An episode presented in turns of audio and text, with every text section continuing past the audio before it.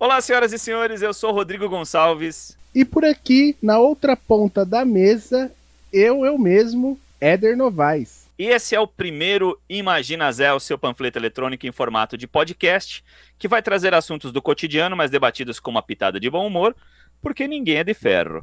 Imagina, Zé. Imagina, Zé. Imagina, Zé. Imagina, Zé.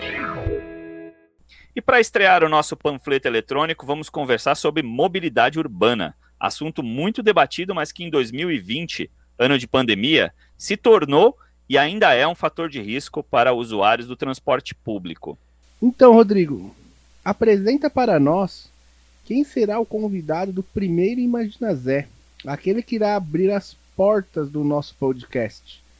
Quem tem essa honra? Diz aí para nós. Nós temos aqui nosso companheiro, nosso camarada Silvio Souza. Silvio, que é morador de Carapicuíba, um dos fundadores da Pastoral de Pessoas com Deficiência da Igreja Católica.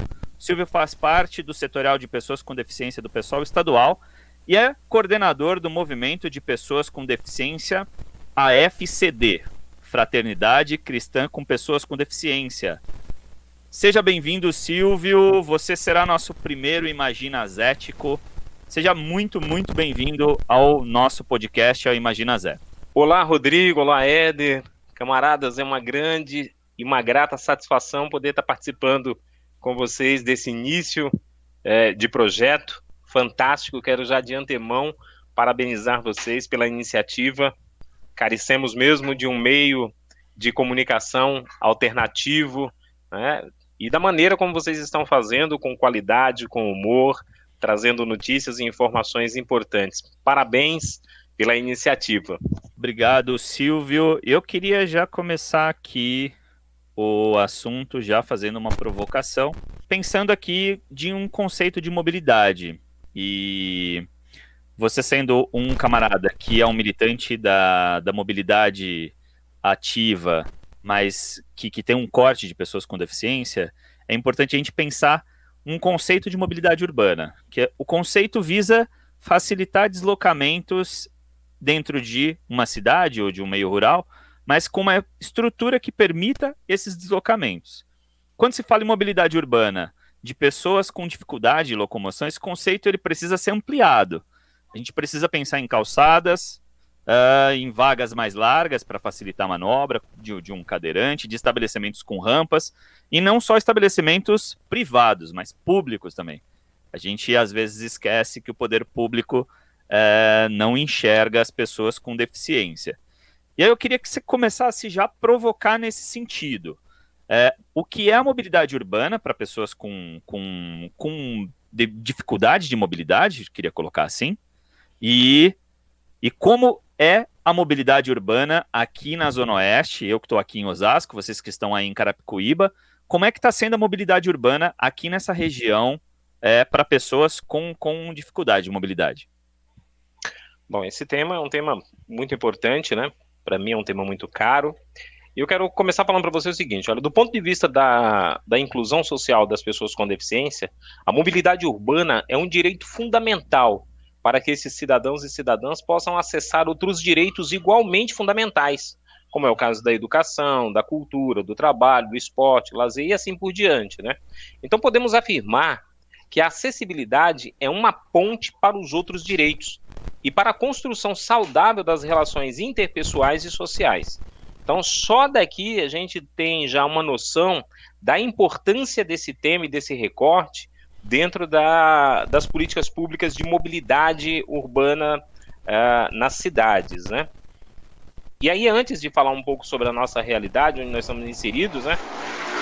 Eu queria trazer para vocês que, é, é assim, não há possibilidade de falarmos em cidadania conforme preconiza a, a, a, Constituição Federal e outras legislações que até tratam especificamente da inclusão das pessoas com deficiência, né, se não eliminarmos todas as barreiras urbanas, sejam elas arquitetônicas ou atitudinais, que, que impedem o pleno exercício da cidadania sob o, prisma, sob o prisma da autonomia e da independência das pessoas com deficiência. Né? E aí eu quero trazer, é, é, para a gente poder entender esse conceito, né, quando a gente fala de autonomia e de independência, é, apesar de parecer e de ser sinônimo nos dicionários comuns, né, é, esses dois aspectos, é, o professor Romeu Kazumi Sasaki, um dos maiores especialistas no assunto de inclusão, né, nos ensina em seu livro Inclusão, é, com o título Inclusão, Construindo uma Sociedade para Todos, né, que, embora sejam sinônimos, segundo os dicionários convencionais, a palavra autonomia e independência têm significados diferentes no movimento da pessoa com deficiência.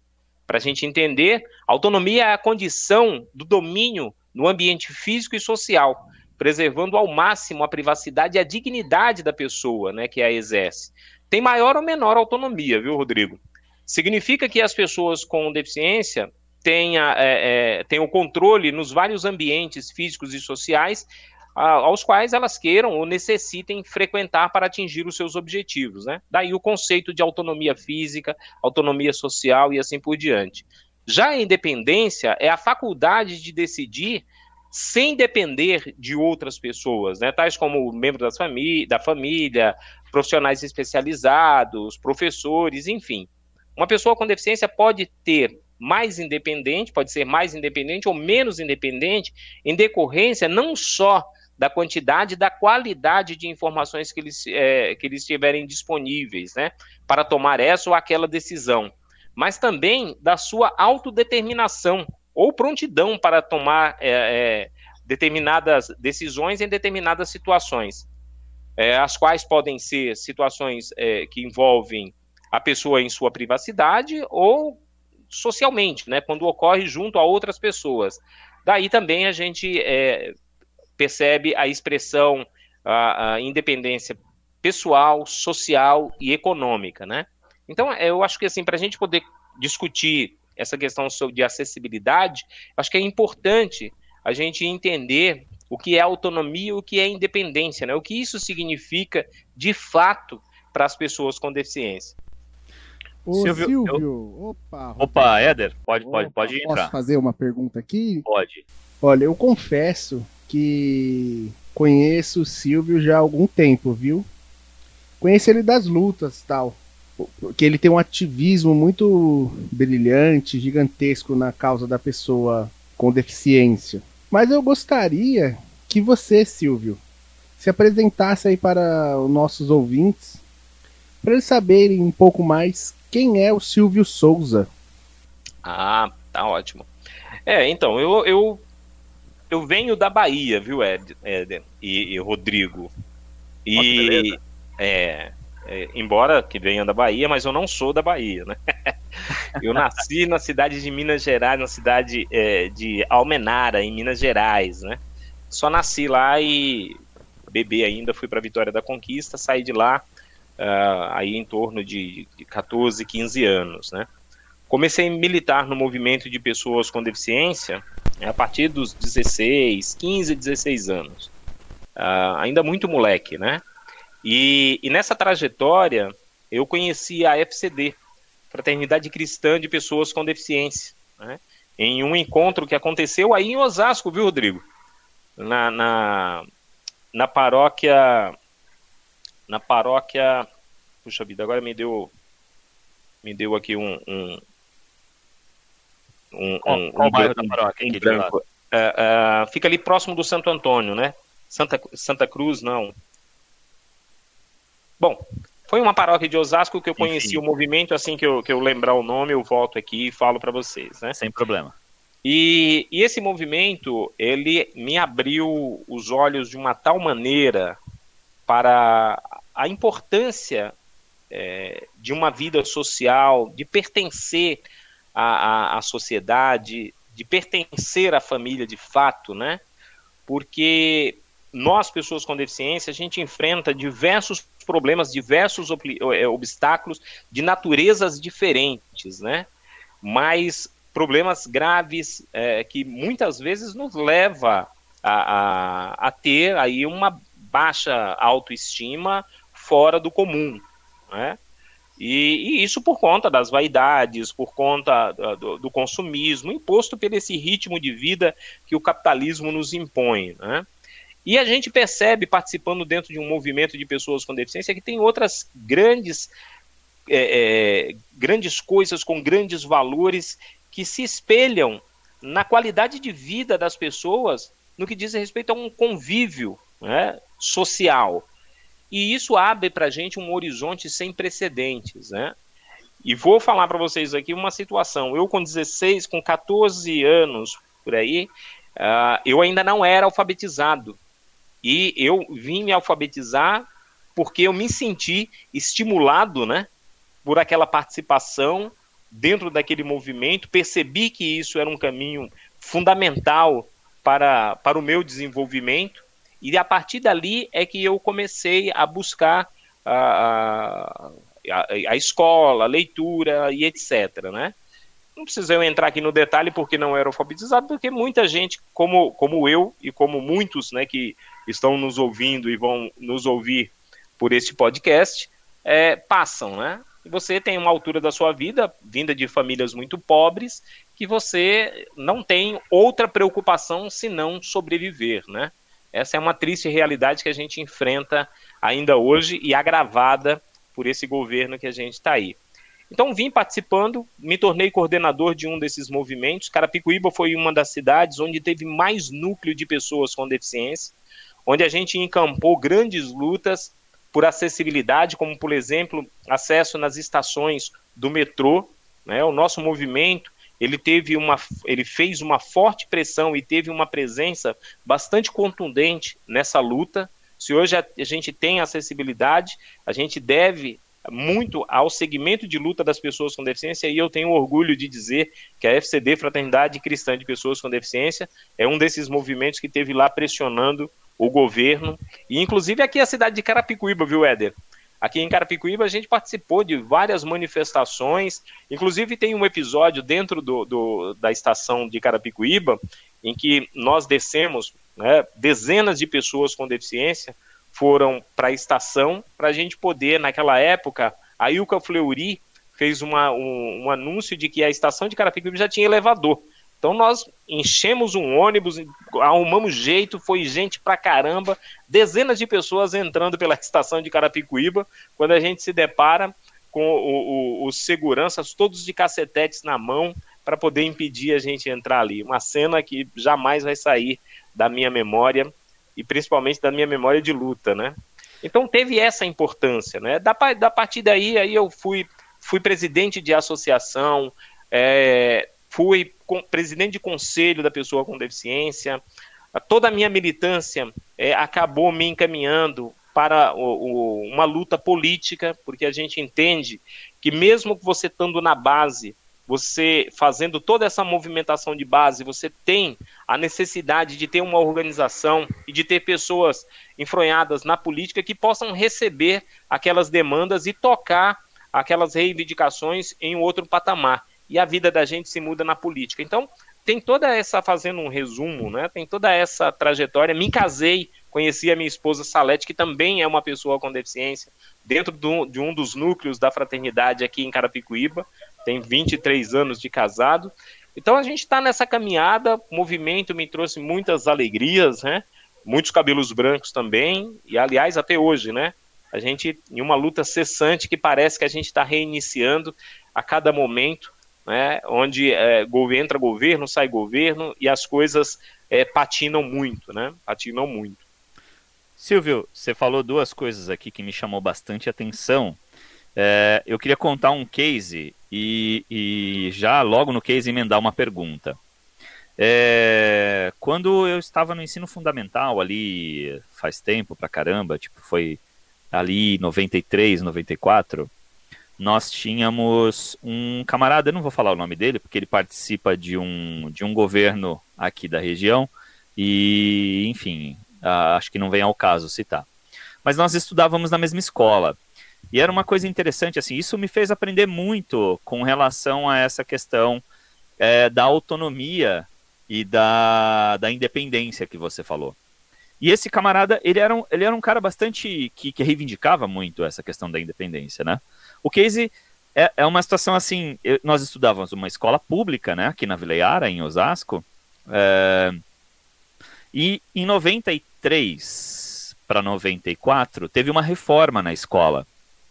Então você imagina, foi construído um novo pavilhão em cima do pátio da escola, né? Então esse pavilhão tinha ali é, 4, 5 metros de altura. E assim, para você acessar o andar de cima de uma escola, é, tem alguns meios de locomoção, né? Um deles é a escada. E foi feita uma baita de uma escada para você acessar o piso onde estavam aquele pavilhão onde estavam aquelas salas, né? E eu era do oitavo A na época. E nós fomos transferidos, assim, digamos assim. Assim que terminou a reforma, o oitavo A foi transferido para esse pavilhão lá de cima.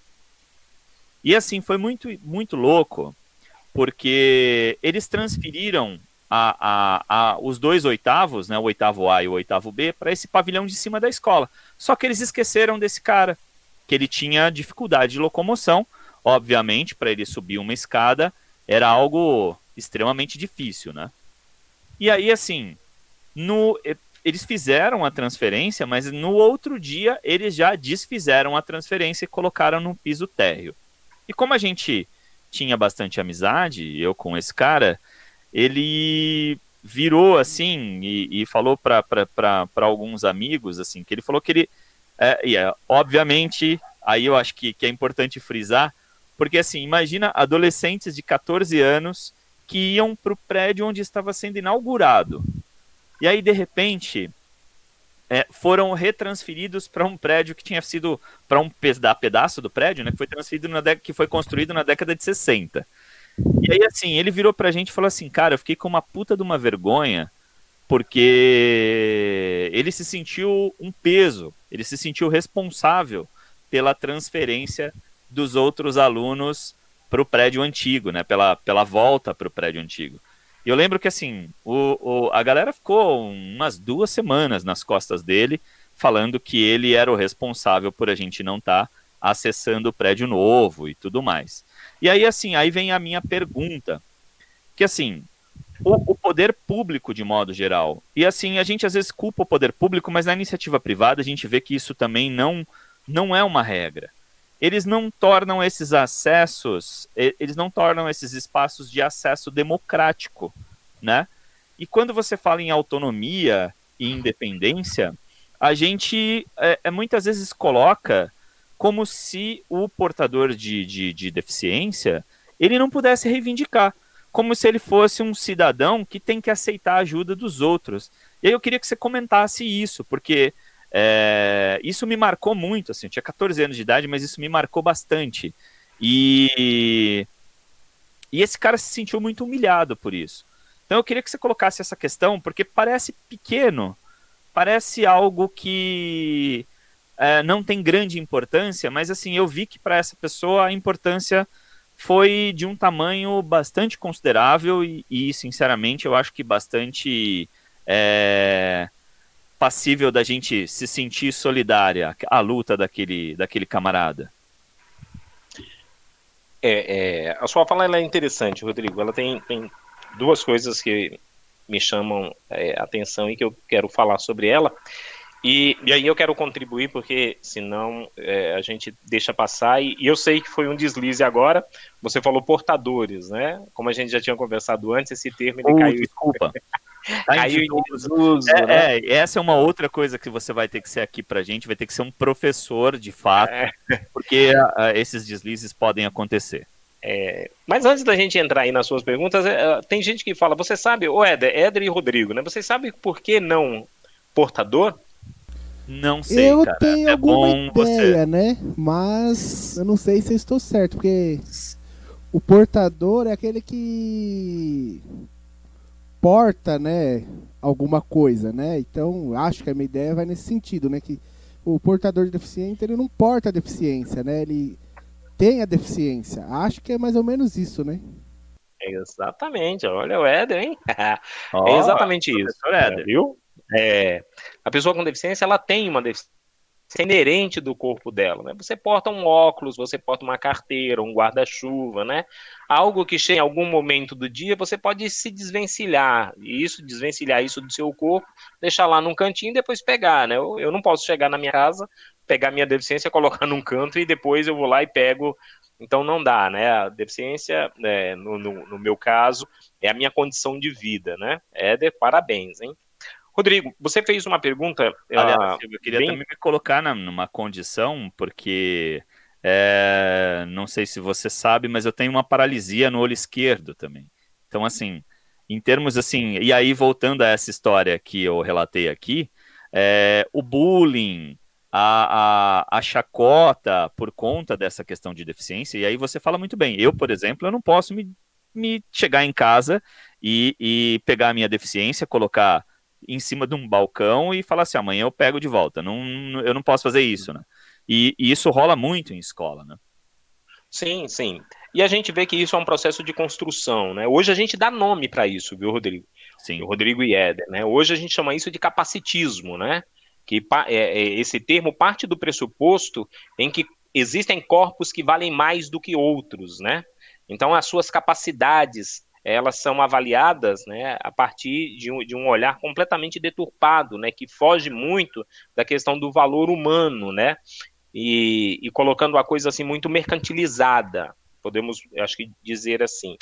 Mas você me perguntou o seguinte, né? É, você falou aí que o, o, essa pessoa, esse personagem que, que fez parte junto com você desse momento da sua vida, essa pessoa, ela passou a ser é, é, é levar a culpa por não estar participando, de todos os alunos não estarem dentro lá de um novo espaço, não é isso? Exato, exato. É, então, é, é, é essa é a grande situação, né? Para você ver como é a inversão de valores, né? Quando as pessoas deveriam estar tá cobrando quem inaugurou um prédio sem acessibilidade alguma, né, devolveu essa cobrança para quem estava ali mais perto, né? Então é muito mais fácil você devolver, é, é, colocar a culpa ou você culpabilizar quem está é, é, do lado mais frágil dessa corda, né? O mais vulnerável, né? O mais vulnerável. Então é muito mais fácil eu, eu falar que o, a pessoa com deficiência, ah, você devia estar em casa. Se você não tivesse, se você tivesse em casa agora, no seu canto, no seu lugar, a gente estava agora em um prédio novo, né? A Exato. gente não estava passando por isso, né? A gente vê isso, viu, Rodrigo? E aí, olha só para você ver como tem um link direto com essa questão da mobilidade. Porque mobilidade urbana não é só rua, viu, gente? Não adianta nada eu, eu ter um prédio totalmente acessível se eu não tenho como chegar lá. E não adianta nada eu ter vias acessíveis se, eu, se, os prédios eles não me oferecem condição de entrar e de usufruir daquele espaço comum a todos, né? Então, olha isso, como que interessante que é.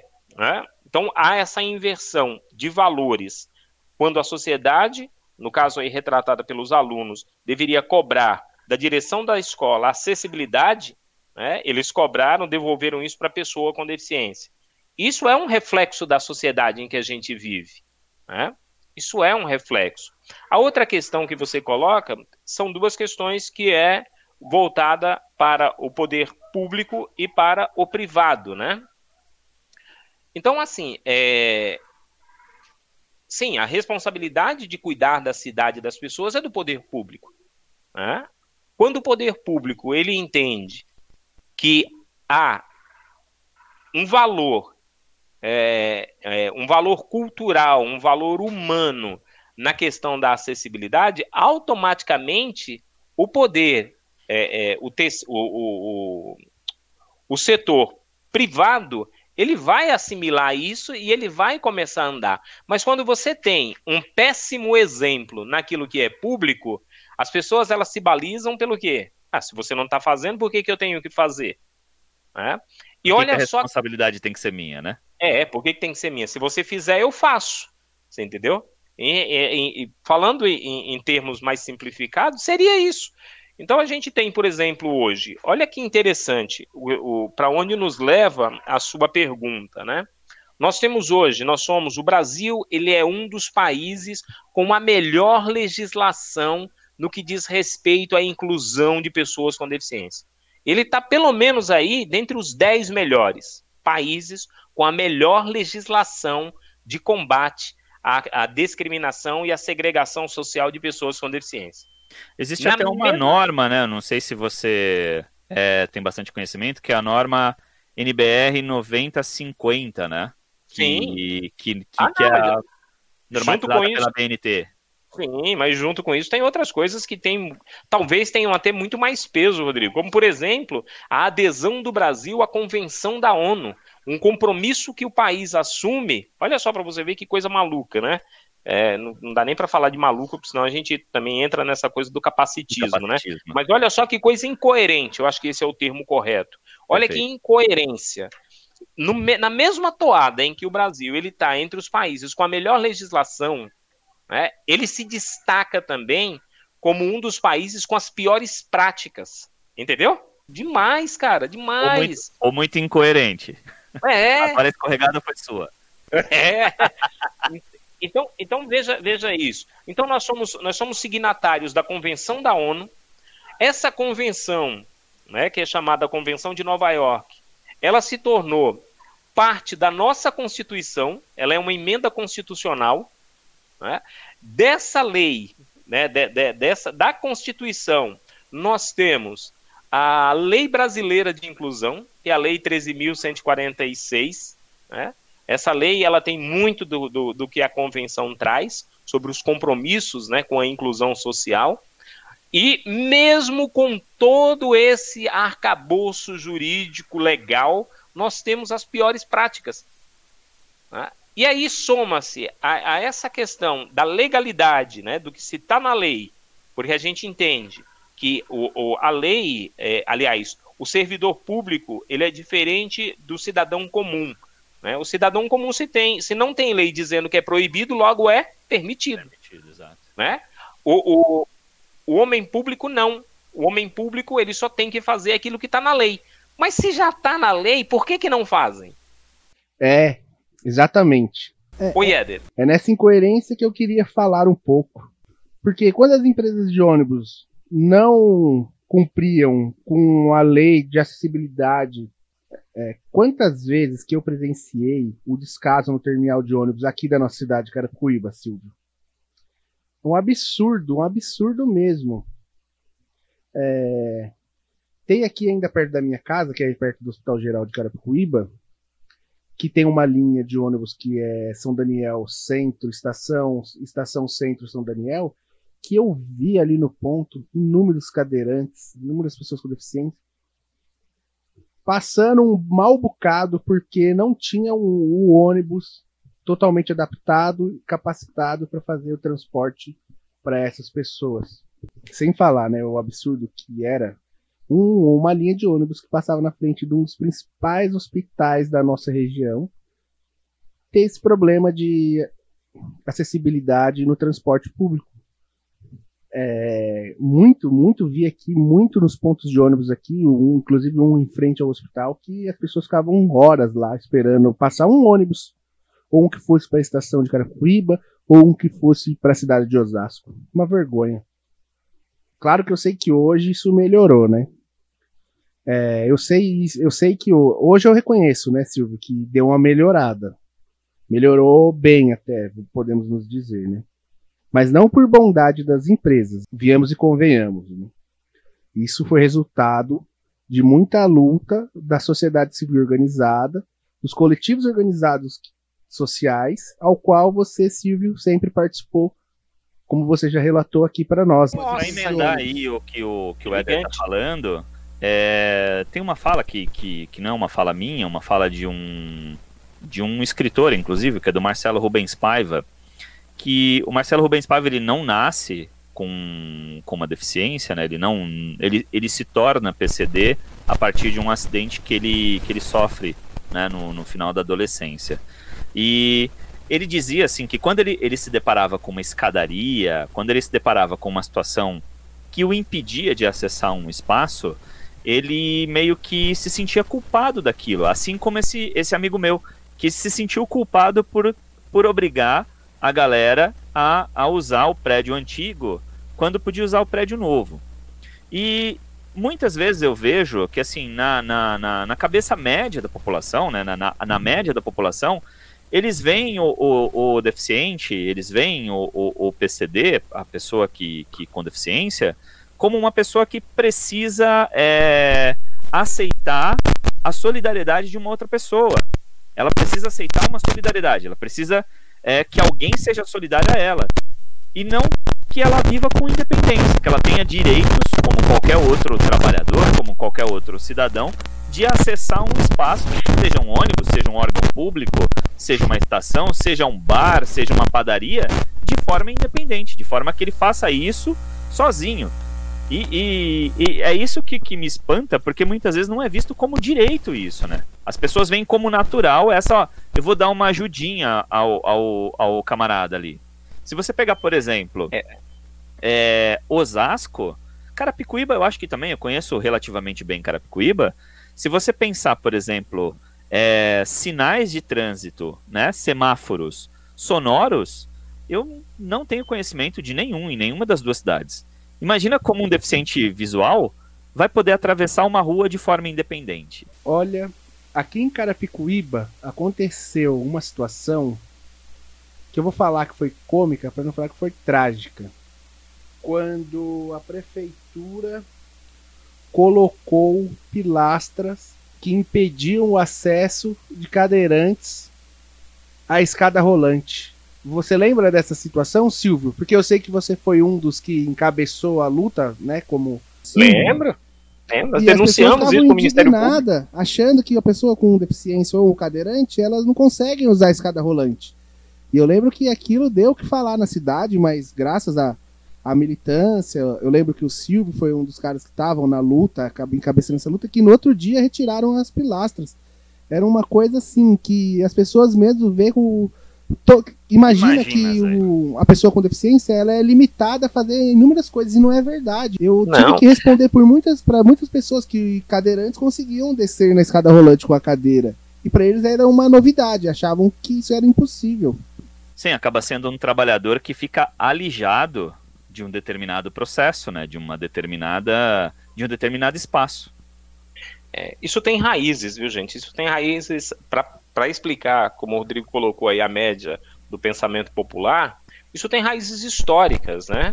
Se a gente pegar, por exemplo, períodos históricos aí, pessoas com deficiência eram abandonadas, né? eram eliminadas, eram assassinadas é, era legal pegar um cara, uma criança que nasceu com deficiência, ou mesmo que fugia dos padrões que eram pré-estabelecidos de saúde de beleza, né? E, e jogarem de precipício, né? É, depois a gente veio na era da, da segregação social. Né? A gente olha, olhando para trás pelo retrovisor, a gente enxerga nitidamente essas questões, né? Aí depois veio uh, o cristianismo, ele teve uma, ele teve uma interferência fundamental para cessar a morte das pessoas com deficiência, mas também corroborou muito com a questão da segregação social, que passou a ter cuidados. Então, assim, para você cuidar da, da, da, pessoa com deficiência, a gente passou a vi, ser visto como um sujeito que, assim, se você vai lá e cuida desse cara, você vai ganhar um bônus no céu. Né? Exato, é um altruísmo, né? É, então, quer dizer, a partir do momento em que eu digo, não, não, peraí, peraí, mas é, é, a minha deficiência me permite que eu faça isso, tem pessoas que se ofendem, né? Se você falar, ah, quer ajuda, né? É, não, não, aqui, obrigado, aqui eu consigo. Tem pessoas que se ofendem, né? Não, não precisa se ofender, né? Porque, por exemplo, eu particularmente, e, e, e muitos, né?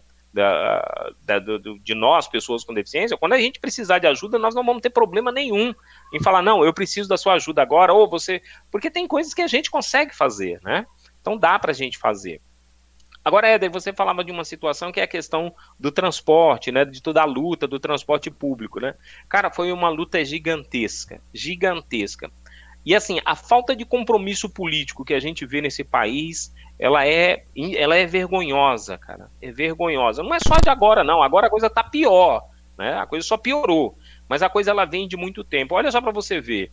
É, no Brasil, no Brasil, em deixa eu lembrar aqui, em, em 2004, 2004 saiu no Diário Oficial da União né, o decreto 596, que é o decreto que trata de acessibilidade.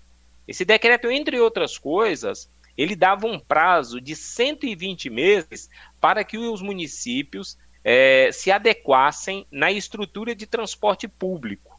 Né? Olha só para você ver.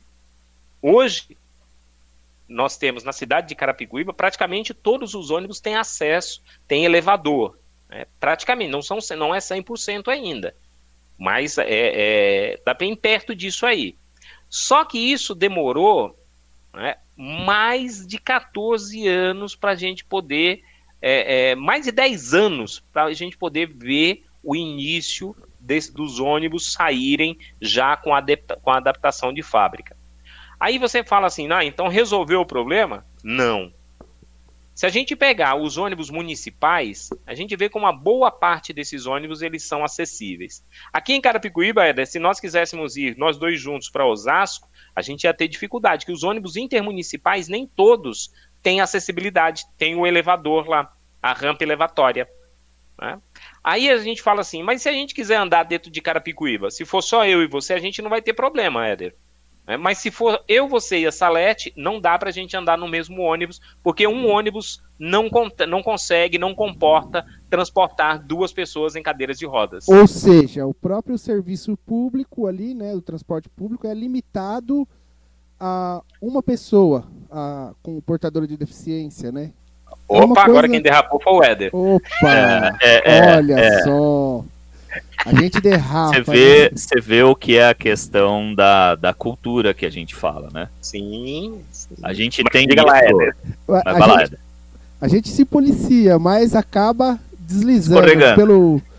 É, um vício de linguagem aí que tem que ser corrigido. Mas assim, voltando a falar que é limitado, ou seja, se você precisasse acompanhar a sua esposa, a sua companheira, numa consulta médica, cada um teria que usar um ônibus, né? Chegar em horas diferentes, né? É uma coisa bem sim. estranha isso, né? Sim, sim, sim. É, a, a, gente tem registros nossos, por exemplo, na, na, na, na internet, se você pesquisar lá, vai achar, da gente fazendo reunião lá com o pessoal da CPTM. Teve uma ocasião que a estação de Carapicuíba lá é nova na questão de acessibilidade, do elevador e tudo mais. Mas até um tempo atrás, os, os, os, os, os profissionais ali da segurança era que tinham a, a incumbência de subir a pessoa com deficiência as escadas, né? Ou então os próprios transeuntes ali, os próprios usuários ali ajudavam, né? O, o povo brasileiro ele é muito solidário nesse aspecto, né? Isso facilitou muito a nossa vida e a nossa luta, né? Mas a gente não podia ficar e não pode ficar estagnado em cima dessa questão, porque a gente precisa criar a cultura da liberdade, da segurança, da autonomia e tudo mais. Mas então, a, a estação, quando a gente ia, e, e eu estou falando isso porque ainda tem muitas estações que não foram é, acessibilizadas. Então, por exemplo, você tinha um compromisso às, às 8 horas da manhã, você precisava sair de casa às quatro da manhã, porque você não sabe se você vai conseguir entrar no, no, no transporte público porque é extremamente lotado, você não sabe qual é o ônibus que você vai conseguir pegar. Você chega numa estação que não tem acessibilidade, você não sabe é, se vai ter ali um segurança que vai estar disponível para poder te auxiliar a, a, a subir e a, a, embarcar e a desembarcar, porque a gente ainda tem esse problema, viu? Mesmo nas, nas, nas estações acessíveis, nós ainda temos o problema de, de, de transpor da plataforma para os vagões. Para o vagão. Porque existem vagões que são muito distantes, né, é, ficam muito distante da plataforma. E isso significa um risco muito grande para nós. Né? Então, olha, olha para você ver que mesmo não está, mesmo estando a estação em si acessível, a gente ainda enfrenta um problema porque o vagão ele não para como o metrô, por exemplo, em uma distância segura para você fazer a transposição. Então, é, são problemas dessa natureza, e você aborda um, Éder, que é, é interessante. Se duas pessoas, se eu e a Sati é, fôssemos usar o transporte público para ir em uma consulta médica, a gente teria que sair de casa muito cedo para poder é, os dois conseguirem, eu conseguir acompanhá-la ou ela me acompanhar uh, dentro dessa consulta, porque nós não temos um transporte que seja adequado. Né? E aí eu, eu, já ia complementar com uma outra coisa que seria a questão do, do, do, dos aplicativos, mas eu sei que a gente na nossa conversa está recheado, né? Então vamos lá. É, só para a gente ter uma ideia, de acordo com o IBGE, que é o Instituto Brasileiro de Geografia e Estatística, nós temos cerca de 3 milhões de paulistas, isso só aqui no estado de São Paulo, com algum tipo de deficiência física. Para se ter uma ideia, isso é maior que a população de Salvador. A maioria dessas pessoas tem. A maioria da, da, das pessoas que, que, que essa estatística fala, ela tem alguma deficiência visual, que é cerca de 40%. 28,7% é, dessas pessoas são pessoas com deficiências motoras, que têm alguma dificuldade de mobilidade. É, 16% com algum déficit, alguma deficiência mental, e é, 14,4% com algum déficit, alguma deficiência intelectual. Aliás, a gente estava até conversando sobre isso. É, eu até queria que o Silvio também explicasse isso, é, o que é, qual é essa diferença, que é uma coisa que eu não sabia, eu aprendi agora, o que é uma pessoa com, qual é a diferença entre uma pessoa com deficiência mental e uma pessoa com deficiência intelectual. Eu queria também contar outro case, né? Eu vou virar o cara dos cases do podcast. Uh, no final do ano, nós estávamos indo em um dos poucos protestos que teve, né? Aliás, dos poucos não, no final do, de 2019, nós tínhamos ido em uma, um dos protestos é, na Avenida Paulista, acho que o Éder estava nesse, nesse dia. Estava, e nós fomos, estava sim. nós fomos com, você tava, é, nós fomos com o Gilmar, que é um camarada, um camarada do, do daqui de Osasco, e ele é cadeirante. E nós pretendíamos fazer o quê? Descer na estação de Presidente Altino, pegar o, o trem sentido Pinheiros e pegar o, o, o, trem da linha amarela, né? O, o metrô da linha amarela, para a gente poder acessar a Paulista com maior facilidade. Aí um dos seguranças chegou pra gente e falou assim: olha, o elevador tá quebrado e não tinha escada rolante. Então, aí vem aquela coisa que a gente estava discutindo ainda há pouco. É... Ele, ele tinha a opção, porque ele tinha que trocar de plataforma, né, para poder acessar o, o, a outra linha, para acessar a conexão. Então, ele tinha duas opções. Ou que uma das opções foi que a gente acabou adotando para que a gente pudesse dar essa autonomia, dar essa, essa independência ao, ao, ao companheiro, né? Para que ele, ele pudesse exercer isso. Que ou ele, ele subia as escadas carregado pelos seguranças, como falou o Silvio, ou então ele tinha que dar uma volta para poder acessar a Paulista, você teria que descer na Barra Funda, pegar o metrô da linha vermelha, pegar o metrô da linha azul, pegar o metrô da linha verde, para aí sim acessar a Paulista. Então, por conta da, da, da, ausência né, de um elevador, ele tinha que ou ele se, se submeter a essa questão é, da, da, da, da, solidariedade, e ali nem tanto solidariedade, porque o, os seguranças estão, é, eles acabam tendo esse papel, né, eles prontificaram a, a, a de, de bate-pronto a fazer isso, mas assim, o que eu, que eu digo é isso, porque assim, o, o, poder público muitas vezes ele não dá a atenção devida a esse tipo de, de acesso, e aí assim, sobra ao, ao, a pessoa com deficiência, a única coisa que sobra a ele é a solidariedade, porque ele não tem outra opção. Se, se fosse numa situação em que é, os seguranças não tivessem ali de bate-pronto, talvez é, ou se tivesse outras pessoas ali, talvez a gente até, sei lá, falasse assim, ó, então segue aí que a gente vai pela outra linha aqui, é, que é mais rápido. Então é uma, é uma situação bastante complicada e esses dados do, do, do IBGE mostram que não é um percentualzinho. Se você pegar 3 milhões de, de paulistas aqui, vai dar em torno de 6, 8% aí do, da população do estado que estão é, alijadas é, de um processo de mobilidade urbana autônomo e independente, né? É, e ainda a gente precisa ainda é, é, entender, porque tem, temos algumas críticas com relação a esses dados do IBGE, né? Porque o IBGE, é, como ele é um, é um dado estatístico, um levantamento feito a cada 10 anos, o, o, o último levantamento que nós tivemos foi em 2010.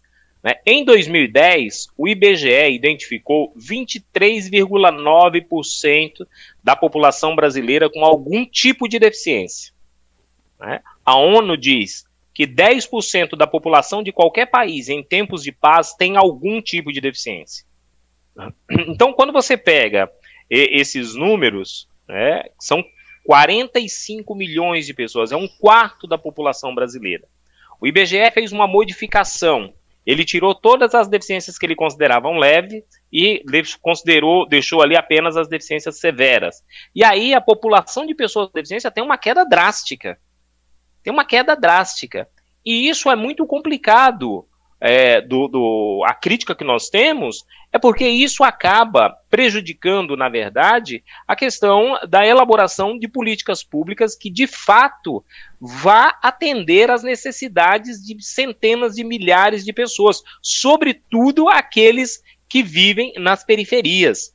Então, a gente, o movimento, ele entende movimento das pessoas com deficiência, o segmento das pessoas com deficiência, entende que não se justifica essa retirada de informação e essa baixa significativa numa população tão gigantesca, que a gente não consegue entender. Se você for pegar, por exemplo, agora, por conta da pandemia, a gente tem um número aí, tem uma queda significativa também no número de acidentes de motos, né? Mas a, a, a, a, a motocicleta no trânsito do Brasil e no trânsito de São Paulo, a gente sabe que ela é letal e que ela tem provocado muitas deficiências, assim como o trânsito de um modo geral. Então, se a gente for fazer um levantamento, é, o número de pessoas com deficiência não é um número né, é, é, estático, né? Não é um número que está ali parado. Ah, a gente tem aí 3 milhões que seja, ou 45 milhões de pessoas, mas é um número que ele está em constante elevação. É tanto que se considera também é, pessoas com mobilidade reduzida também dentro do, do, de um rol é, de pessoas com deficiência, que estão ali temporariamente é, com a sua mobilidade prejudicada por qualquer situação que seja, né? Então, essa, essa crítica a gente tem, a gente precisa fazer é, é, essa ponderação para a gente poder avançar um pouco na, na, na, questão aí das políticas públicas, né? É, você falava da questão de qual a diferença entre a pessoa com deficiência intelectual e a, a, o que eles chamam de deficiência mental. Né? Hoje, dentro do segmento também, é, é, há uma discussão que diz que assim é, é, é, entendido muito mais como sofrimento mental do que como deficiência mental. Mas vamos lá. Deficiência mental, eu acho que para a gente poder explicar assim, olha, o que você tem, a condição de tomar um medicamento, né, e você seguir a sua vida normalmente, né, isso é o que eles estão chamando aí de deficiência mental. Então é aquele sofrimento em que a pessoa tem um tratamento, tem um, um, fez um diagnóstico, tem um medicamento que ela toma e ela toca a vida dela normalmente. A pessoa com deficiência intelectual é diferente, isso faz parte do ser da pessoa. O desenvolvimento dela vai estar comprometido, a forma como é, é, a sociedade vai lidar para poder desenvolver esse indivíduo é outra, porque é, é, é uma questão que é inerente, né? É a condição desse, desse ser, dessa pessoa, é essa. Né? Não sei se, se, se deu para deixar explícito, né, o que é uma coisa e o que é outra, né? Sim, sim. Sim, deu para compreender perfeitamente. Eu acho importantíssimo fazer essa, essa explicação, porque ela não fica clara para a maior parte da população, né? Eu acho que é importante também ter esse caráter pedagógico. É, para vocês verem, né, o, como que é importante. O próprio Rodrigo aqui, nosso companheiro de bancada, disse que hoje que aprendeu essa definição entre o que é pessoa com deficiência mental e pessoa com deficiência intelectual. O Silvio arrasando dando uma aula para nós, né? Uma outra coisa que é interessante, gente, a gente estava falando dessa questão da, do decreto 5296, que demorou aí uma eternidade para que os ônibus começassem a sair é, adaptados, né? E eu ia falar para vocês, eu fiz uma pergunta, falei assim, você resolveu? Não, não resolveu. E eu acho que eu não avancei né, na, no desenvolvimento desse raciocínio. Vocês é, é, percebem ônibus, principalmente é, é, esses executivos, com um símbolo internacional de acesso, que é aquela cadeira, aquele símbolo azul com a cadeira de roda, representando uma pessoa numa cadeira de rodas, branco. Silvio, para ser, pra ser assim, claro e para ser honesto, eu não me lembro de ter visto nenhum.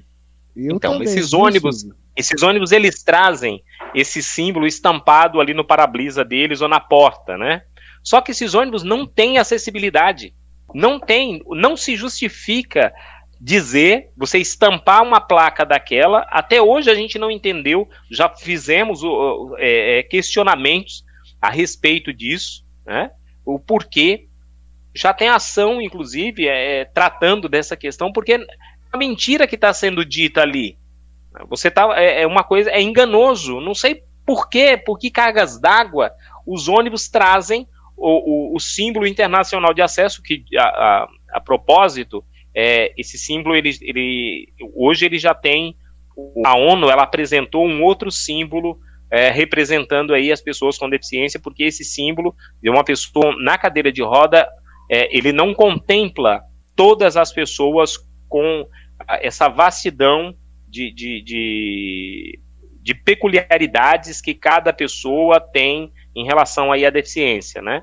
Então, é essa diversidade, né, essa pluralidade dentro do universo das pessoas com deficiência, esse, esse símbolo não contempla. Então, a ONU, ela, ela elaborou um outro símbolo, né?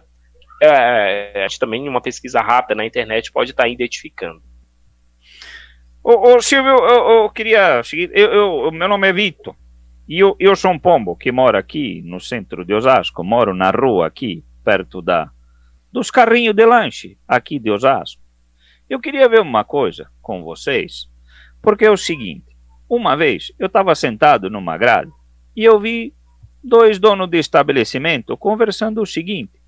Eles disseram, eles disseram que não faz rampa no local, não adapta os local de entrada, porque não tem pessoa com mobilidade reduzida que frequenta, que frequenta o espaço dele. Mas me diz uma coisa, vocês aí que é mais inteligente e tal, eu estou me metendo aqui na conversa, estava ouvindo, estava curtindo aqui o papo. Mas se uma pessoa com deficiência não tem como entrar no estabelecimento, como é que ele vai frequentar um espaço que ele não tem onde entrar? Eu achei absurdo. muito bom, muito bom, né?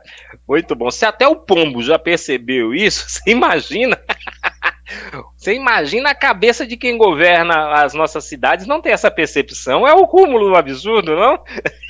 É, é, você vê que o pombo tá atento às questões aí. É, gente, é, é, é, interessante, né? Porque a gente precisa mudar a lógica do entendimento sobre a questão da acessibilidade, né?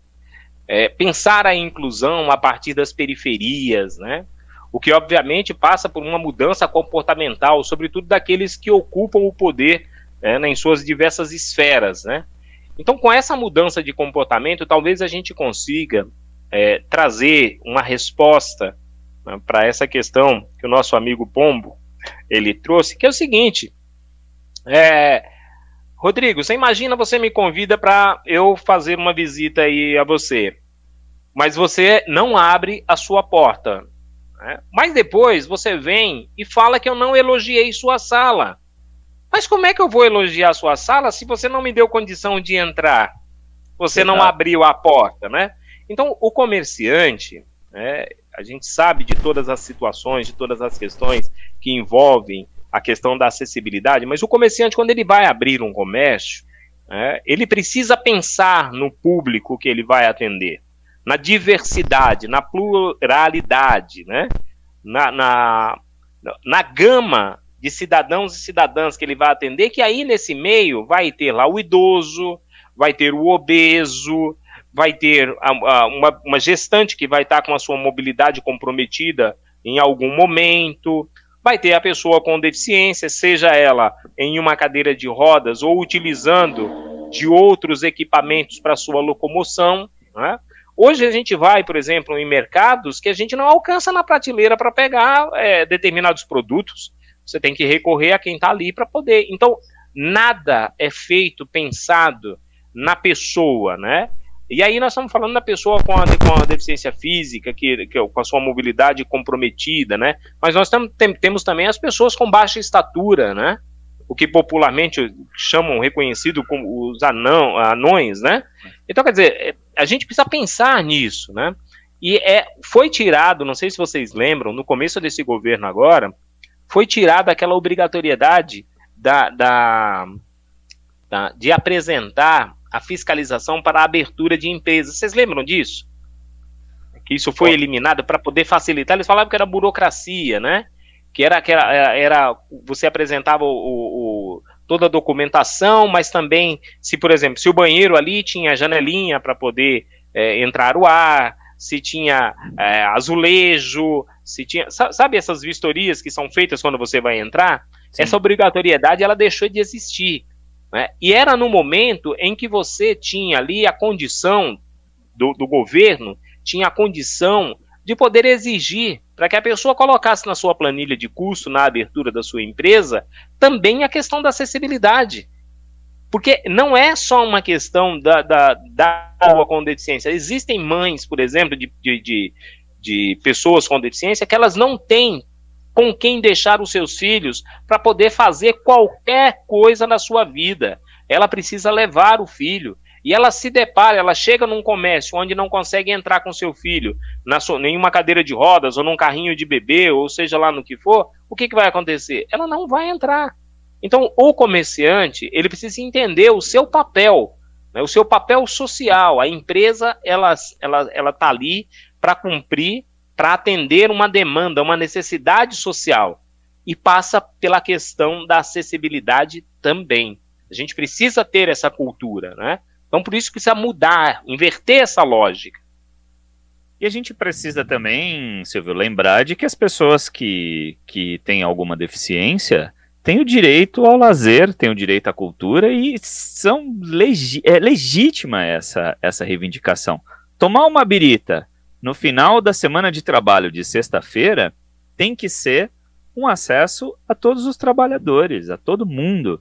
E essas pessoas são trabalhadores. A gente até citou aqui esse dado do, do IBGE. É um universo gigante no Brasil. É um universo que não, não dá para a gente abrir mão, não dá para a gente excluir essas pessoas. E isso é algo é, que a gente precisa olhar com, com, com bastante com, com eu ia dizer com bastante carinho, mas é, é, é olhar com, com um olhar de, de cidadão de verdade, né? Sim. De não transformar a pessoa com deficiência em um subcidadão. Ele é um trabalhador Sim. comum, como qualquer outro. Sim. E daí vem a responsabilidade, né? Daqueles que nos lideram, os prefeitos e prefeitas, né? Dos, do, do, dos mais de 5 mil municípios que compõem uh, o Brasil e, e, o nosso estado de São Paulo, né? De, de pensar uh, o tecido urbano na totalidade, né? Acessibilidade, acessibilizar a cidade considerando todos os aspectos da coletividade, para gerar qualidade de vida, sustentabilidade, bem-estar social. É imprescindível né, a gente ampliar essa visão política né, sobre a macro e a micro a, é, acessibilidade. Né? Entender que se uma pessoa com deficiência, em uma cadeira de rodas, é, ela tem a possibilidade de explorar o seu bairro, de acessar os comércios, de, de, de, de, de andar, de, é, é, de se locomover por ali, né? Andar, não só andar é, como convencionalmente a gente sabe, mas circular pela cidade, rodar pela cidade, né? Se essa pessoa tiver o máximo de independência, nesse, nesse sentido, no seu bairro, eu estou dizendo, a vida de todos que moram ali com certeza vai ter um resultado significativo. Olha só para você ver como é que é interessante. Quando você vai ao médico e você, o, o seu médico, ele identifica que você está com um, um, um excesso de peso, ele recomenda para você uma dieta e ele diz para você que você tem que praticar caminhadas, né?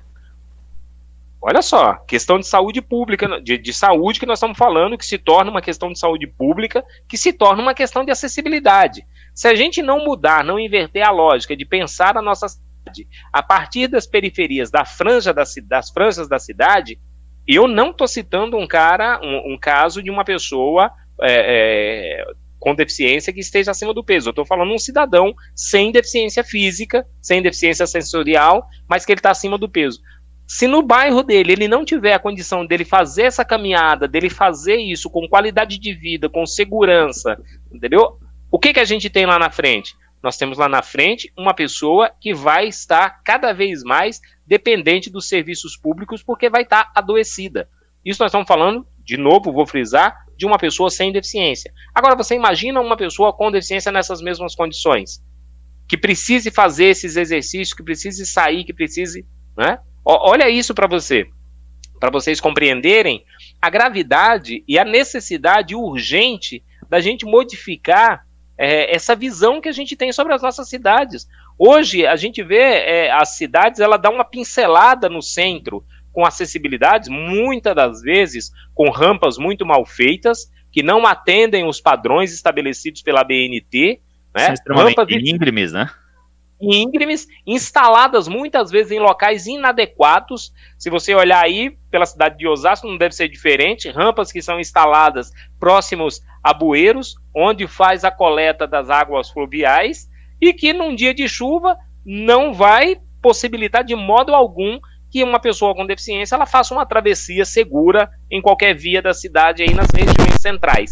Isso nós estamos em regiões centrais, né? Porque se você for andar um pouco mais para as periferias, quanto mais você adentrar a cidade, menos acessibilidade você vai perceber. Se você tocou num assunto aí que eu acho extremamente importante, e até é, é uma das coisas que eu tinha selecionado aqui para falar. É, isso é, é, o, o que eu tinha selecionado era a questão das ruas e calçadas. Né?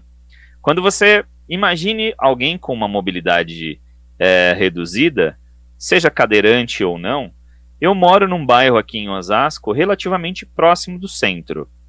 É, nós temos uma avenida aqui muito próxima da minha casa que ela acaba sendo uma rota de fuga da Avenida dos Autonomistas. Essa, essa, essa avenida é, ela passou por um processo de verticalização, né? Então foram construídos prédios nessa rua, né? Quando eu mudei aqui há 15 anos atrás, esses prédios não existiam na quantidade que existem hoje. E com a vinda desses prédios, a quantidade de carros aumentou. E assim, os carros, eles precisam ficar estacionados em algum lugar, né? As pessoas às vezes elas não pensam nesse nesse nessa questão.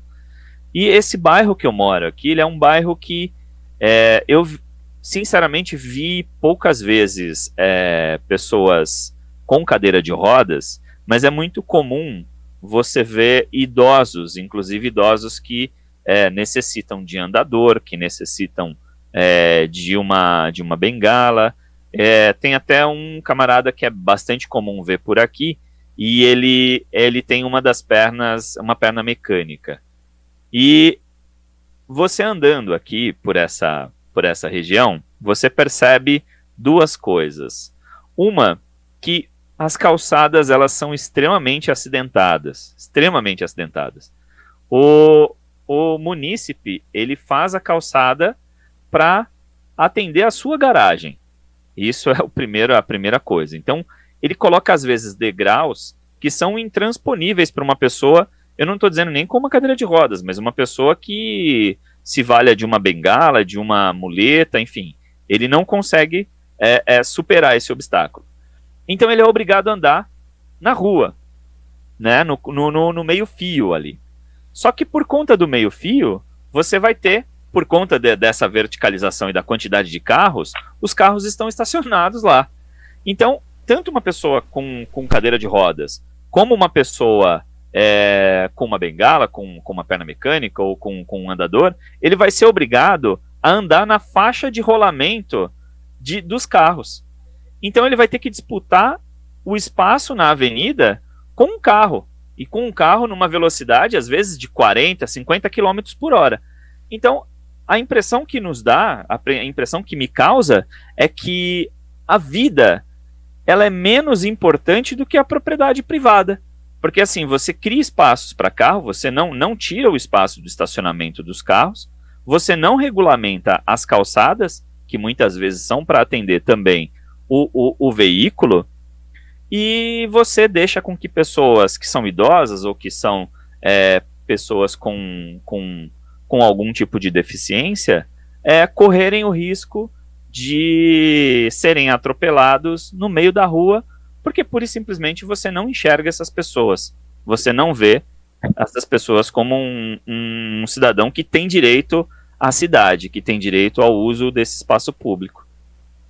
É, esse, esse, é, esse é um, um, problema grave que nós temos no, no, nosso país, que é uma questão é, até cultural, né? Ela começa assim, né? Que é a questão da sociedade dos carros, né? A gente vive em um momento onde a, a pessoa ela ascendeu de vida um degrau, a primeira coisa que você percebe é que ela vai lá, ou ela compra um carro, né? Ou, ou, ou ela troca de carro, né? Ou ela compra mais um carro, né? Então, nós temos cidades que são construídas para carros.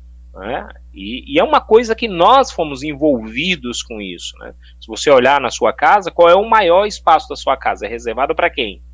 O seu carro. Né? O maior espaço da sua casa é reservado para o seu carro. E a gente vê que o poder público, a atenção que o poder público dá para essa questão é muito superficial. Porque se você olhar, por exemplo, aqui em Carapicuíba hoje está sendo construído uma, uma, um novo anel viário, aviário no centro que dá acesso ali para Castelo Branco e para quem trabalha na região de, de Alphaville, né? Cara, você pode construir quantas estradas você quiser. Pode construir, é um paliativo, não resolve o problema da mobilidade urbana, falando isso da, de, de maneira macro. O que resolve a questão da mobilidade urbana é investimento no transporte público coletivo, né, com qualidade, que dê para a pessoa, que garanta para o cidadão e para a cidadã segurança, conforto, para que ele possa sair da sua casa e esperar num ponto de ônibus ali, que vai ter um ponto de ônibus para protegê-la do frio, do sol. Né? Nós vamos viver em uma cidade é, é, que, que o, o, tempo de espera é, vai ser razoável, né? não é o que a gente hoje vê, infelizmente.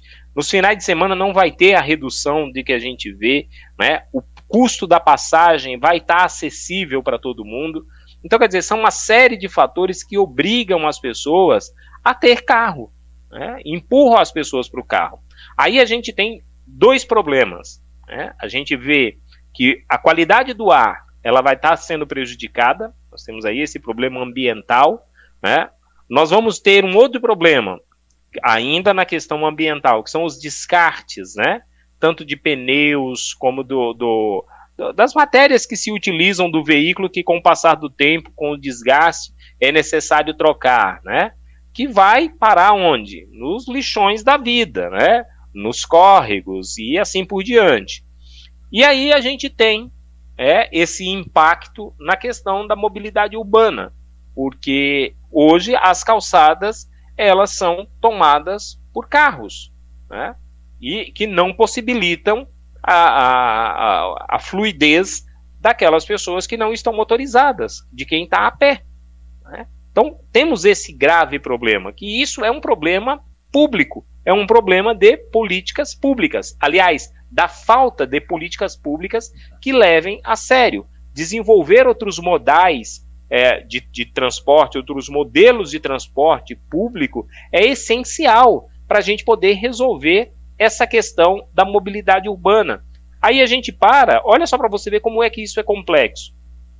Você pega, por exemplo, qualquer avenida que você que, que tenha comércios, né, que você em determinados horários ou durante todo o dia, se não tiver nenhuma regulamentação, que você tem um problema, por exemplo, o cara ele para lá no, no, no, no restaurante para poder descarregar a bebida. Né? Ele tem onde parar? Não tem. Muitas vezes o cara estaciona onde? na frente da única rampa que tem para poder. Por quê? Porque não tem um lugar que é, é, é devidamente demarcado para carga e descarga.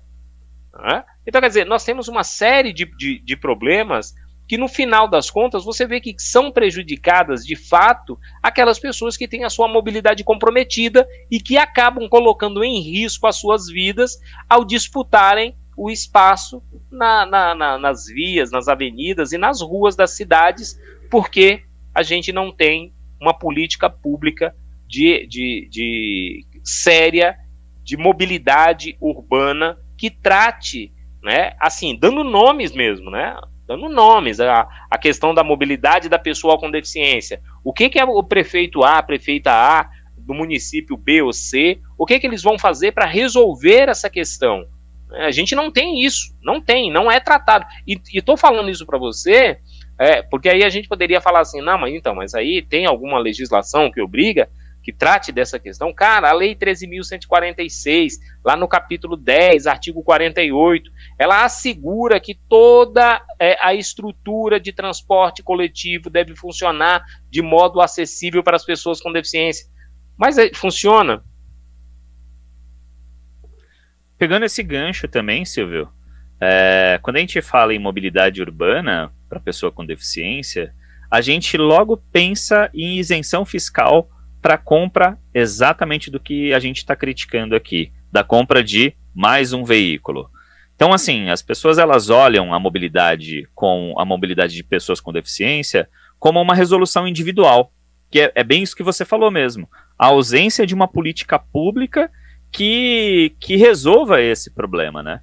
Então, a gente acaba é, querendo resolver o problema da mobilidade urbana de modo geral, mas da pessoa com deficiência é, muito em particular, com a aquisição de mais veículos, né?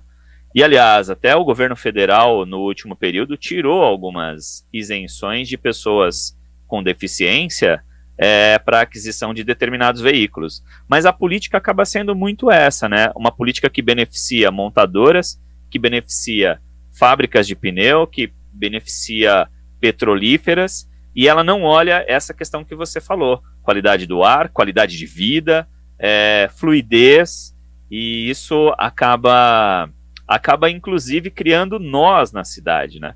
Aqui a gente até pretende fazer um debate é, sobre mobilidade ativa também aqui no Imagina Zé, e, e esse assunto também está para ser debatido. Mas esse é um assunto extremamente grave, porque a gente acha que evoluir uma sociedade é comprar um carro. Quando a gente evolui, quando a gente ascende socialmente, é quando a gente compra um carro.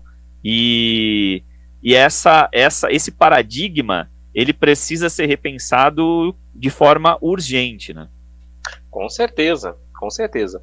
Lamentavelmente, no, no no, no que diz respeito à pessoa com deficiência, né, muitos de nós acaba tendo a, a possibilidade de adquirir é, um veículo para poder resolver um problema que é um problema público, né? E ainda tem essa questão, né? Porque assim, um veículo não custa cinco reais, né? Você não vai lá na loja com cinco reais e compra um veículo, né? Sim, um é, o governo, caro.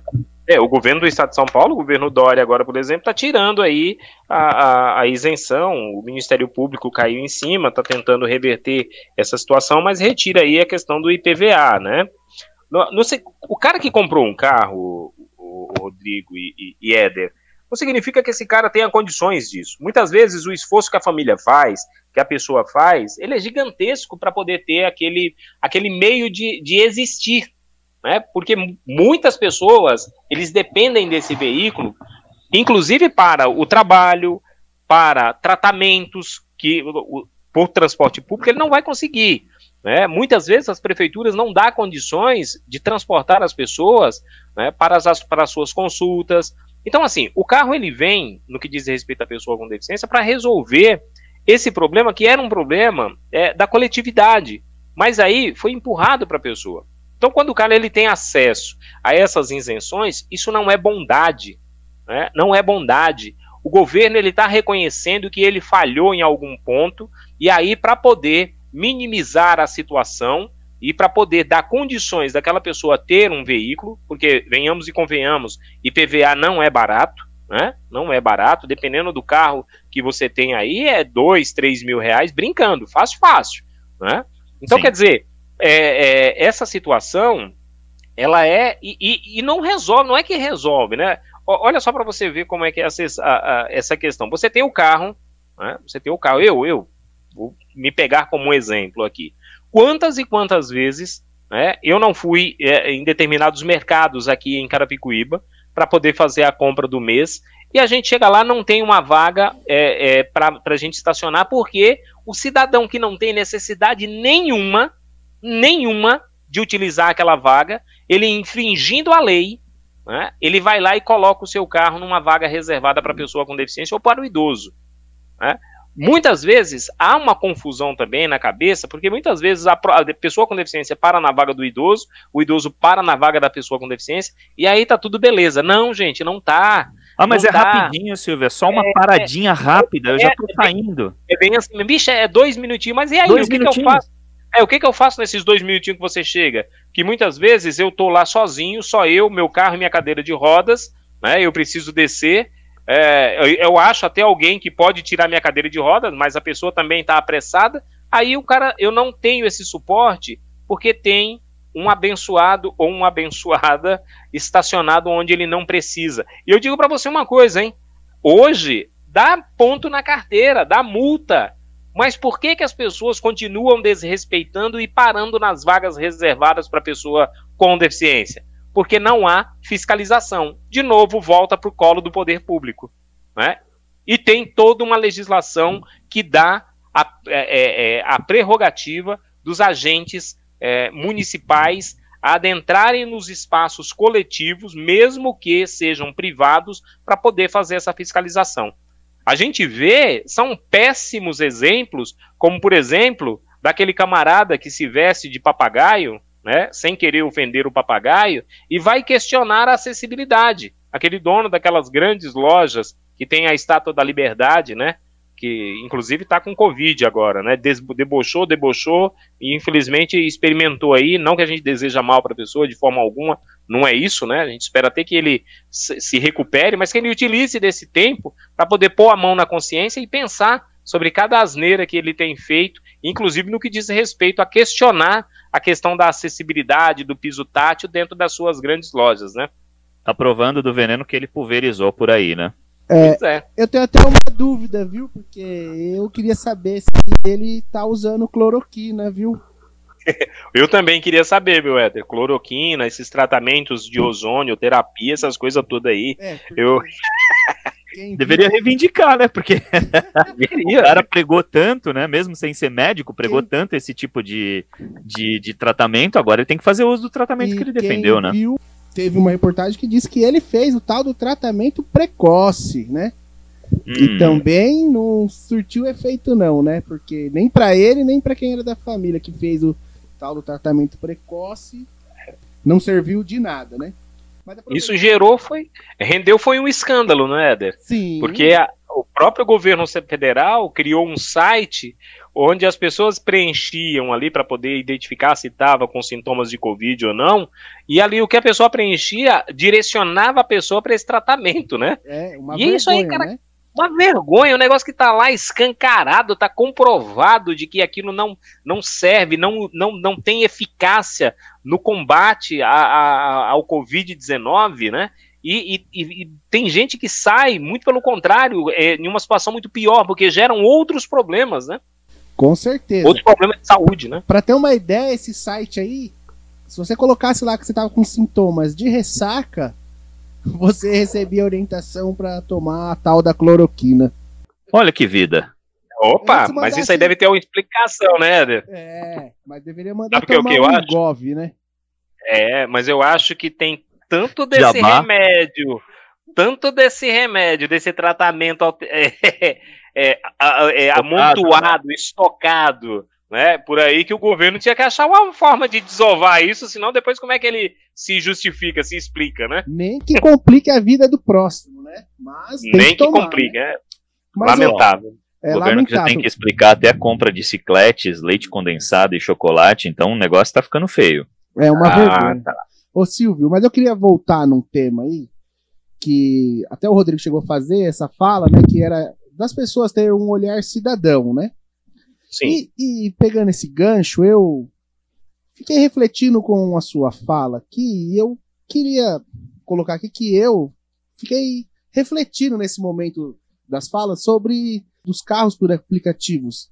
E eu me senti numa condição de estar tá fazendo tendo um olhar mais humanizado da coisa, porque eu nunca parei para pensar como você usa um carro desse, esse carro, transporte de aplicativo, ele é preparado, ele é estruturado para atender uma pessoa portadora de deficiência, né? Como que vocês veem isso? Agora é sua vez, Rodrigo. É, eu queria emendar isso, exatamente, porque assim... Não, mas é, é, sua, vez, é sua vez de chamar de novo, puxar a orelha, ele caiu Verdade, de verdade. De verdade, novo? Verdade. Ah. Não é possível. Eu, eu aprendi a lição, eu acho, hein, Silvio? Caramba! Conseguir aprender o Silvio foi, foi bastante, bastante didático aqui eu, com a gente. Ó, E eu tentei nem usar o termo para não errar e cair na armadilha. Mas eu problema. confesso, eu confesso que eu tô com o roteiro na tela, então eu tô lendo boa parte do roteiro, então eu, eu, eu tô me policiando mais por conta disso. Mas voltando aí a, a, a- a esse debate, eu acho que é um, um, um case que, que o Éder começou e que eu acho que dá pra gente, é, dá pra gente colocar aqui é, como, como mais um- uma provocação aí, porque a gente coloca o Uber, ou melhor, os aplicativos, né? como, porque não é só esse, existem vários aplicativos que estão rolando aí, é, como uma alternativa ao transporte, inclusive uma alternativa barata, né, de transporte para a nossa população. Eu acho que esses aplicativos eles colocaram o, o trabalhador comum na rota do, do táxi, né, na, roda, na rota do, do, do, do transporte por táxi, que era, era era um, um transporte bem classe média. Mas se você pensar, por exemplo, isso que o Éder falou é algo que, que, que eu acho que, que eu gostaria que o Silvio comentasse.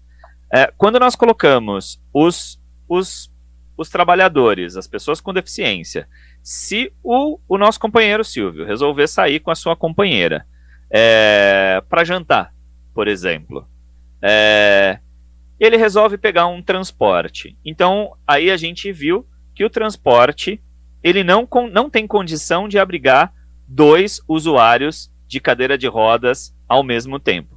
Então nós teríamos a alternativa de ir primeiro um e depois o outro, né? Isso considerando que o ônibus tenha um intervalo pequeno, porque senão a hora que você, se você for o primeiro for e pedir a comida quando o outro chegar, já esfriou, já nem adianta mais.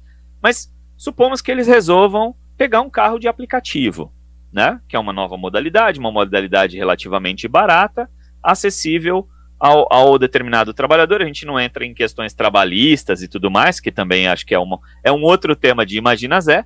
É, mas se esses dois resolverem é, utilizar de um carro de aplicativo, é, como é que esse aplicativo vai atender ao, ao trabalhador, à trabalhadora, a pessoa com deficiência? Como é que eles oferecem esse serviço?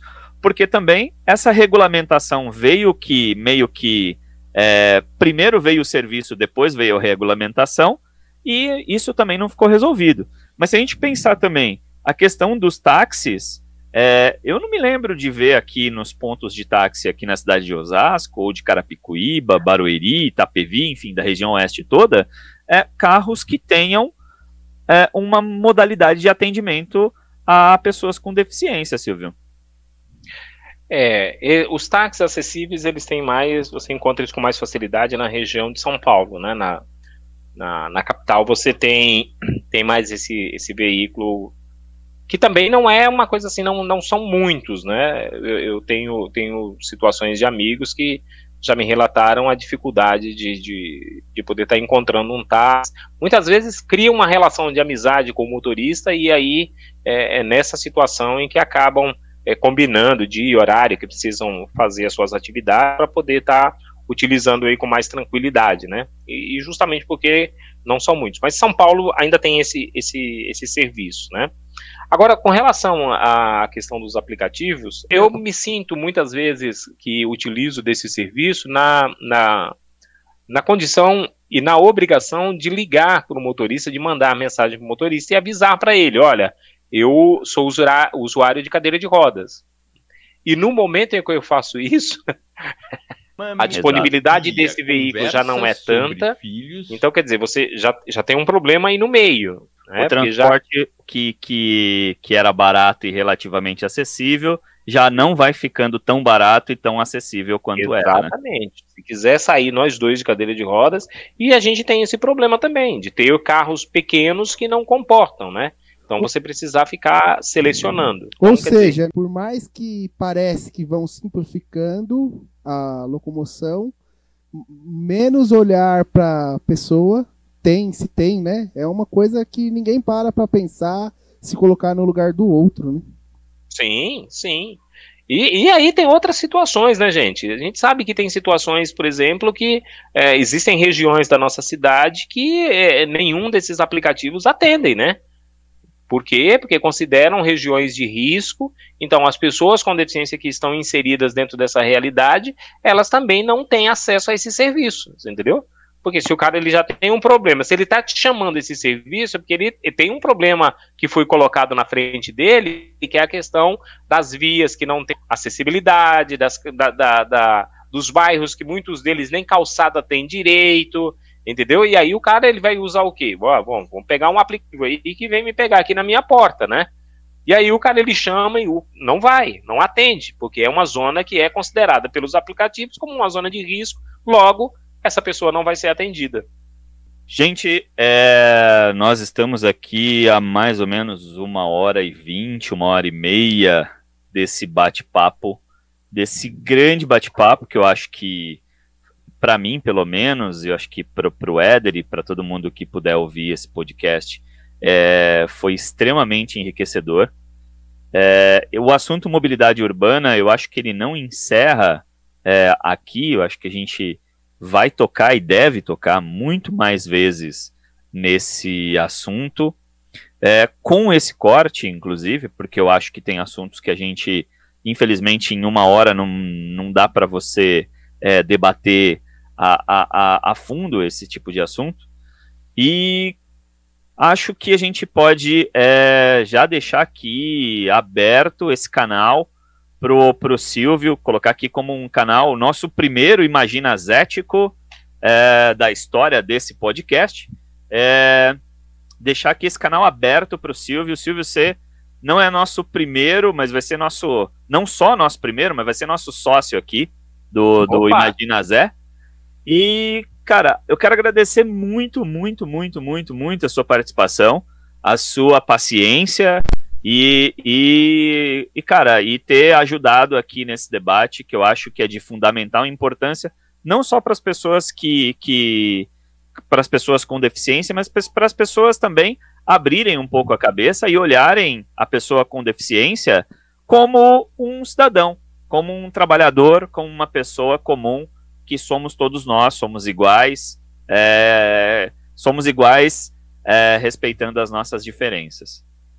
Éder e, Silvio, antes de terminar aqui o programa, antes da gente encerrar de vez, eu queria dedicar esse programa de hoje ao companheiro Wilton Ricardo, que era morador aqui de Carapicuíba, agora está morando em Suzano. Wilton, grande beijo da galera do Imagina Zé. É, esperamos poder estar com você em breve. Abraço, Wilton. É isso aí, Rodrigo. Eu também queria agradecer muito ao Silvio por ter aceitado o convite aqui e ser o primeiro de uma sequência que pretende ser longas, longas, longas para o Imagina Zé, né? Como podcast, e quase virou aí um podcast, né? Porque o Rodrigo colocou vários cases aí no meio da conversa. Eu gosto, viu? Eu gosto. Mas agradecer mesmo, Silvio, por atender o nosso chamado se colocar à disposição. E obrigado pela aula que você nos deu hoje. Foi uma aula. Eu tomei dois puxões de orelha e pretendo não errar mais. Vai levar ponto negativo, viu? É, gente, mas ah, eu que agradeço a oportunidade da gente estar aqui juntos, mas antes da gente encerrar, eu, eu não poderia deixar passar é, de, de, trazer para vocês aqui dentro desse, desse assunto, da questão da mobilidade urbana, nós estamos vivendo um período ainda de pandemia, quase um ano que eh, nós estamos aí todos eh, eh, sujeitos né, a essa condição de afastamento social. E eu quero dizer para vocês que, assim, olha, apesar da gente ver aí a, a ciência, a gente tem um governo que está navegando na situação contrária, né? mas é, abordar para vocês aqui uma situação que ainda é muito complicada em relação às pessoas com deficiência. Nós estamos agora no, vivendo a segunda onda, né, com cepas aí muito mais letais do que a, as primeiras, e dizer para vocês da dificuldade que as pessoas com deficiência têm de, de se manterem é, distanciados. Simplesmente existem pessoas que não têm essa condição né? Elas dependem de outros para se alimentar, para se mover, né? para as suas atividades da vida diária como um todo. Então, o contato pessoal para muita gente é uma condição para a sua existência. Né? E a gente não vê os governos, sobretudo os governos municipais que estão mais próximos do povo, se movimentando para poder dar uma resposta plausível para salvar a vida das pessoas com deficiência. Né? Então a gente vê é, com muita tristeza da maneira em que as pessoas com deficiência estão sendo tratadas nesse momento agora em que tem aí a vacina como uma esperança para salvar vidas, a gente infelizmente vê as pessoas com deficiência fora dos grupos prioritários para receber a imunização, né? E nós, pessoas com deficiência, não só porque somos pessoas ou temos uma deficiência, nós deveríamos estar nesse grupo prioritário. A gente deve estar nesse grupo prioritário porque muitos de nós, além das suas deficiências, elas têm as comorbidades que deixam cada um de nós é, em situação de vulnerabilidade muito maiores do que qualquer outro cidadão ou cidadã, por conta da deficiência que, repito, nos impede do afastamento social, né? Muitos de nós utiliza do tato, sobretudo as pessoas cegas, para poder se orientar, para poder se movimentar. Pessoas em cadeira de rodas estão assim sempre tocando nas suas cadeiras que estão circulando para lá e para cá e podem estar contaminadas a todo momento, a qualquer momento, e aí a pessoa ela ser infectada e infelizmente é, nós não temos aí prioridade, não somos, não é que não temos, não somos prioridades para o governo federal, para o governo do estado, que não levam as pessoas com deficiência em consideração. Né? Então, para fechar aqui essa fala, não podia deixar de, de, de, trazer essa questão dentro desse tema mobilidade, né? É, a pandemia e a mobilidade, elas são dois elementos que pode representar para a pessoa com deficiência, infelizmente, para muitos de nós aí, a contaminação e até mesmo coisas mais graves como perder a vida, né? Então é, é, é eu, eu, gostaria então só de, de, reforçar isso, né? Que é fundamental ampliar os espaços de debate. Essa iniciativa de vocês aqui é fantástica. Mais uma vez parabenizo vocês. Fortalecer a presença dos conselhos é o que os governos devem fazer, né, dentro do cenário político-administrativo de cada município, estabelecer conexões com a sociedade civil, fomentar a, a cogestão através dos movimentos populares, das ONGs, associações, entidades, e que possam atuar como extensão dos serviços públicos e extrair dessas relações as contribuições que podem, com certeza, né, é, que cada setor tem para poder oferecer para que a gente transforme e torne as cidades um espaço de segurança, um espaço de relações e de troca de experiência para, todo, para todos nós, viu? E aqui eu encerro a minha fala, agradecendo você, Rodrigo, né, por essa oportunidade, esse bate-papo leve, descontraído que nós tivemos, né, o Éder, grande camarada, grande companheiro aí nessas lutas que a gente trava aqui na cidade de Carapicuíba e fora dela também, né? Muito obrigado a vocês e muito obrigado a todos que estão é, nos ouvindo e que irão nos ouvir, né, que é a, as possibilidades infinitas de alcance desse canal, com certeza é, vai nos surpreender aí, viu, gente? Obrigado mais uma vez. Obrigadão, Silvio. É, eu queria deixar para por falar em canal. É, siga o Imagina Zé nas redes sociais é, ou por e-mail imaginazépodcast.gmail.com. Se quiser mandar um recado pra gente no Telegram, no Instagram, no WhatsApp, é, no Signal, enfim, no aplicativo de mensagem que achar melhor, é o 984317115. É, siga a gente. Elogios, é, xingamentos, lamentos e sugestões de pauta, o que é mais importante, entre em contato com a gente que a gente vai gostar muito. Obrigadão, gente. Éder. Ah, uma coisa que eu não posso esquecer aqui é deixar aqui o meu agradecimento também à nossa participação especial do nosso querido Vito, né? O Pombo de Osasco. É verdade, que estava aqui observando o debate. Será que ele está na linha ainda aí? Ô, ô rapaz, eu, eu continuo aqui ouvindo o, o, o, aqui perto do, do, dos carrinhos de lanche e tal. Dei uma saidinha para dar uma ciscada ali numa batata palha que caiu no chão. Tava bem gostosa. Mas já voltei aqui e esse, esse podcast vai ter vida longa, viu? Acho que é uma coisa que temos que falar. Valeu, Vitor.